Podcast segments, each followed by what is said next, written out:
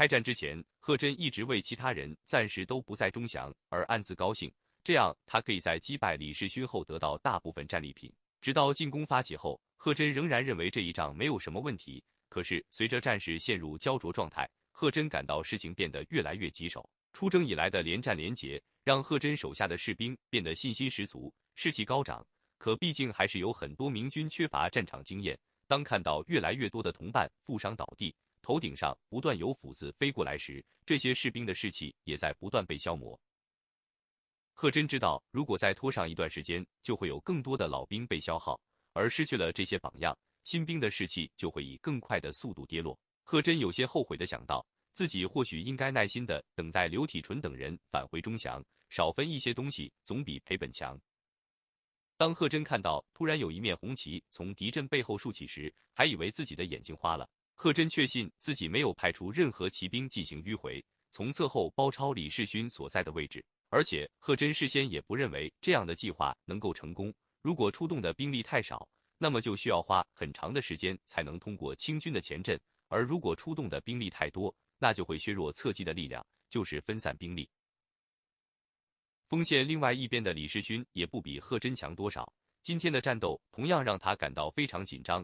明军的士气之高，大大出乎李世勋的想象。本来根据李世勋的经验，若是看到前锋第一批士兵被瞬间击倒，后排的士兵就会发生迟疑止步，但今天明军后排的士兵却依旧不要命地冲上来，和清兵扭杀成一团。李世勋真心策划的临阵一击，竟然没有能够极大的挫伤对方的斗志，这让他吃惊不小。和对面的明军一样，持续的消耗战让清军的士气也不断的滑落。若是这套投掷反冲锋的招数没起作用，没能帮助清军在气势上彻底压倒对手的话，接下来的战局就只能眼睁睁的看着它自行发展了。明清两军前排消耗最严重的都是老兵精锐，位于他们后排的新兵出现了同样的动摇情绪。暂时贺真的部队还因为较高的初始士气而无忧，但清军却已经有不少士兵畏缩不前，甚至开始缓缓的向后挪动。对此，李世勋和其他将领也没有其他的解决办法，只能够把手中的亲卫大量地派去督战。用刀子逼迫士兵向前，维持着队形和士气。李世勋虽然感到很困难，不过作为一员宿将，他知道敌人一定也很困难。胜利属于那个能够咬紧牙关坚持下去的人。李世勋不仅让亲卫给自己的亲兵营打气鼓劲，也让他们协助其他将领维持军纪。同时，李世勋更不停地在心中安慰自己：时间越长，对自己就越是有利，前军会源源不断的折返加入战团。由于李世勋的注意力完全集中在眼前，所以当贺真发现那面红旗后，李世勋对背后的变化依旧一无所知。邓明抽出长长的马剑，一马当先，向着清军统帅的大旗冲去。他面前的敌人毫无防备，首先遭到邓明一行攻击的是一些清军的鼓手。当明军杀到他们背后时，这些星号星号着脊梁的鼓手还在挥汗如雨的擂鼓。明军从一字排开的清军战鼓后掠过。原本激昂的鼓声突然在瞬间消失的无声无息，十几个鼓手都被砍翻，或是滚倒在地，或是趴在被他们鲜血浸透的大鼓鼓面上。鼓声的突然沉寂，让一些清兵向这里张望过来。邓明看到几个回过头来的清兵瞪眼看着自己，一眨眼的功夫，邓明就冲到这几个清兵眼前，他们还是圆睁着双眼，没来得及做出任何战术动作，一挥手中的马剑。最靠近邓明的那个敌兵就身手分离，无头的尸体依旧站立。邓明从他边上驰过时，还没有来得及倒下，其余几个敌兵大部分也没能做出反应，就被紧随在邓明身后的骑兵砍倒。只有一人在长枪刺入他的咽喉前发出了一声惊呼。此时挡在邓明身前的是一个清军的传令兵，他刚刚奉命去给侧翼的将领传达李世勋的战术意图，策马离开将旗位置还没有多远。就看到高举着红旗的骑兵正向自己冲过来。这个传令兵愣愣地看着邓明身后那面迎风飘扬的红旗，嘴巴张得大大的，舌头吐出来了一半，却没有发出任何声音。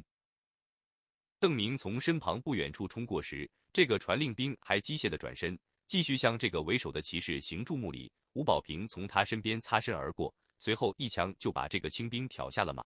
连续几个如雕像般僵硬的骑兵被刺落马下后。李世勋的将旗附近才有人反应过来，大声是震的同时开始抽出武器准备抵抗。这时，邓明已经杀到近前，在清军统帅的将旗周围，有不少清军的将左以及他们的亲卫。反应最快的那些人正三三两两的聚集起来，试图抵挡明军骑兵的冲刺。邓明从三个刚刚举起兵刃的清兵身旁经过时，又砍中了其中的一人。他不理会其余二人，而是把他们留给身后的同伴，直奔最重要的目标——清军统帅的将旗而去。护卫将旗的掌旗手此时也转过身来，在观察身后喧哗声的同时，这个掌旗手依旧把旗杆抱得紧紧的，并没有出现丝毫的晃动。看到一个骑兵向自己冲来时，这个掌旗手依旧不肯放弃旗杆。他用左臂抱着旗杆，右手急忙摸向腰间的佩剑。但在这个亲兵摸到剑柄之前，邓明已经把手中的马剑化为一道寒光，向这个骑手头上斩去。马剑竖直砍落，从这个骑手的额头划到胸部，几乎把他的脸和喉咙一分为二。邓明在这个清兵倒下的同时，伸手去夺那根旗杆，把敌军的大旗抱在手臂中后。邓明围着清军将其周围的方寸之地转了一圈，然后把那面大旗置于地下，抛在三个呆若木鸡的清军江左的马前。其他几个试图拔剑抵抗的将领亲卫也都被邓明的卫士杀死。反应最快的几个清兵已经跳出圈外，正一边大叫着敌袭，一边连滚带爬的远离邓明和本军将其而去。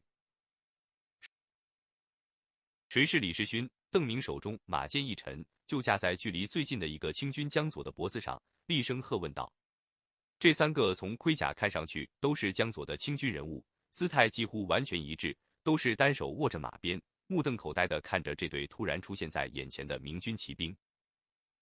染血的剑身架上脖梗，那个清军江左被剑锋上的寒意一击，猛醒过来，急忙回答邓明的喝问：那个就是李大帅，不，那个就是李贼。”这个清军江左指着正逃向远处的几个清兵骑兵中的一个，邓明看到这个人一边驰去，一边回头张望。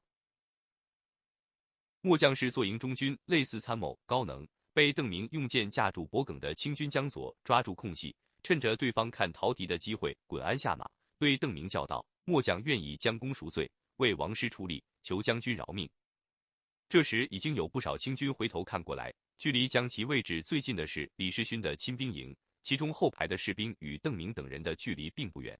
发现这里的变故后，虽然大部分清兵面露惊惶和不解，但他们都本能的调转方向，向这些明军举起刀枪。败了，败了！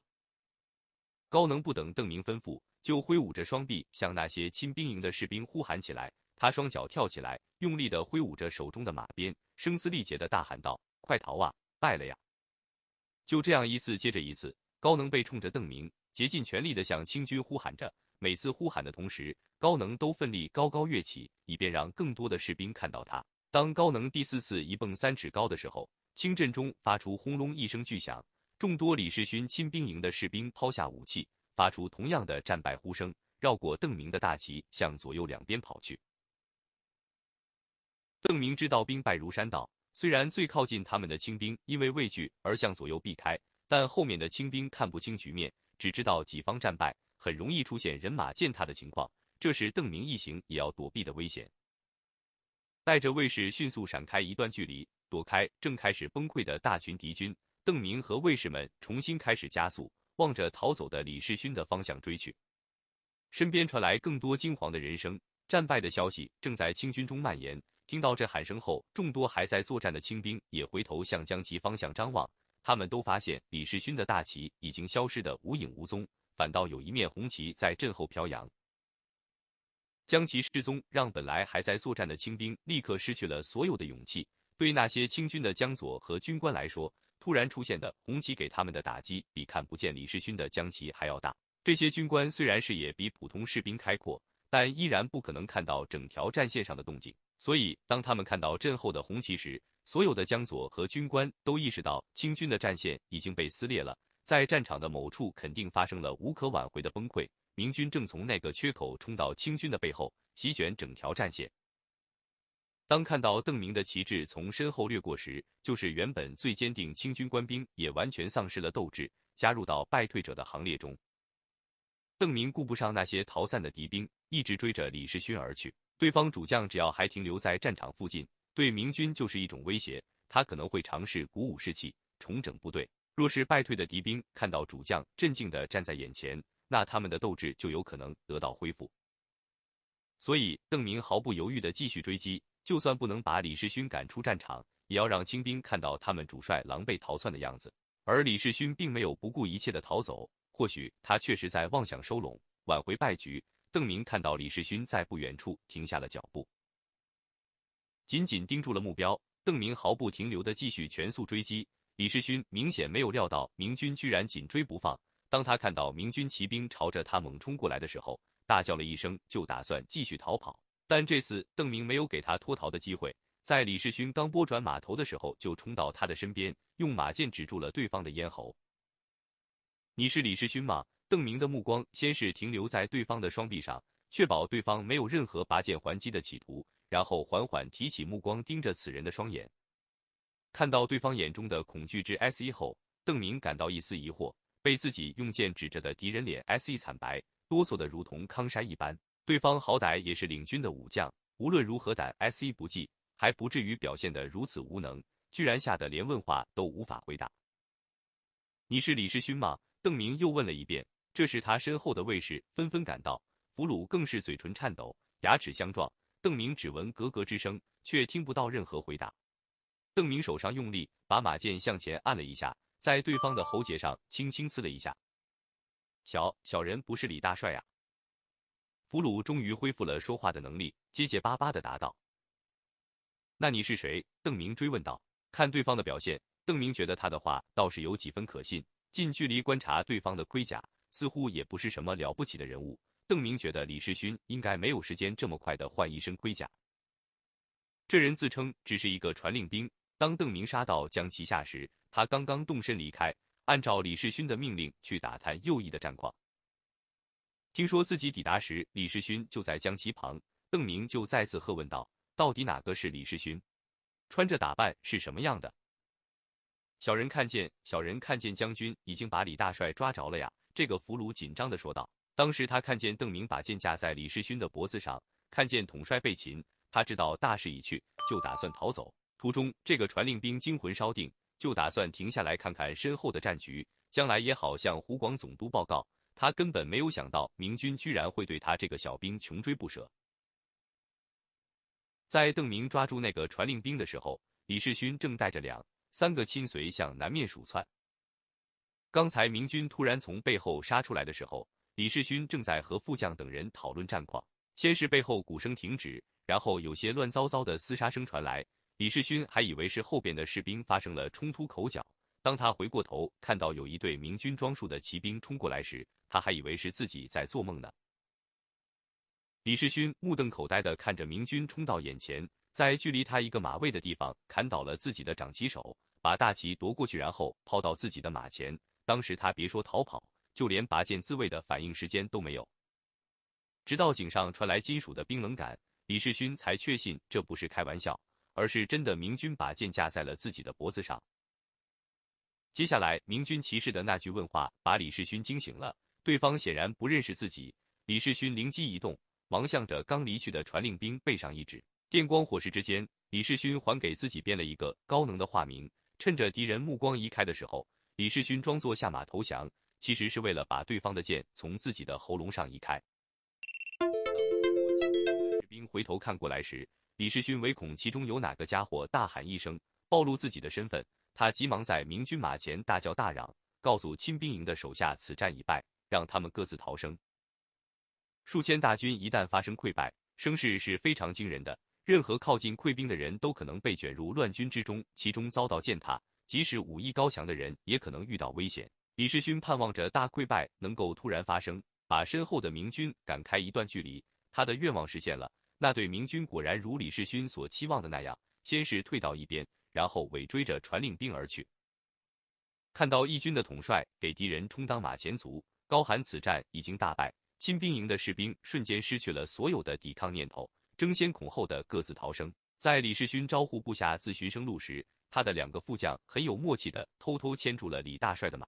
等到乱兵把他们三个人与明军隔开后，李世勋迅速接住副将抛过来的缰绳。飞身上马就开始突围，很快就与那队明军拉开了一段距离。但久经战阵的李世勋心里很清楚，局势已经不可挽回，失去统一指挥的清军战败已经不可避免。李世勋没有任何妄想组织军队反击的念头，他一心一意地带着两个手下夺路而逃，一边逃一边把盔甲、刀剑等所有占分量的东西都统统抛到地下，除了马鞭什么也不留。虽然邓明搞清楚自己被骗了，也知道了真正的目标到底是谁，但现在已经不可能再返回去找到那个人，依靠身上的衣甲将李世勋认出。这时，李世勋已经跑到溃军的南面，背后是他那两个忠心耿耿的部将。三个人一边策马疾驰，一边飞快地除去自己身上的甲胄，把大队人马远远地抛在了脑后，弓着身伏在马上，头也不回地向南狂奔。贼人到底是怎么过来的？李世勋直到现在还是没能想通这个疑问。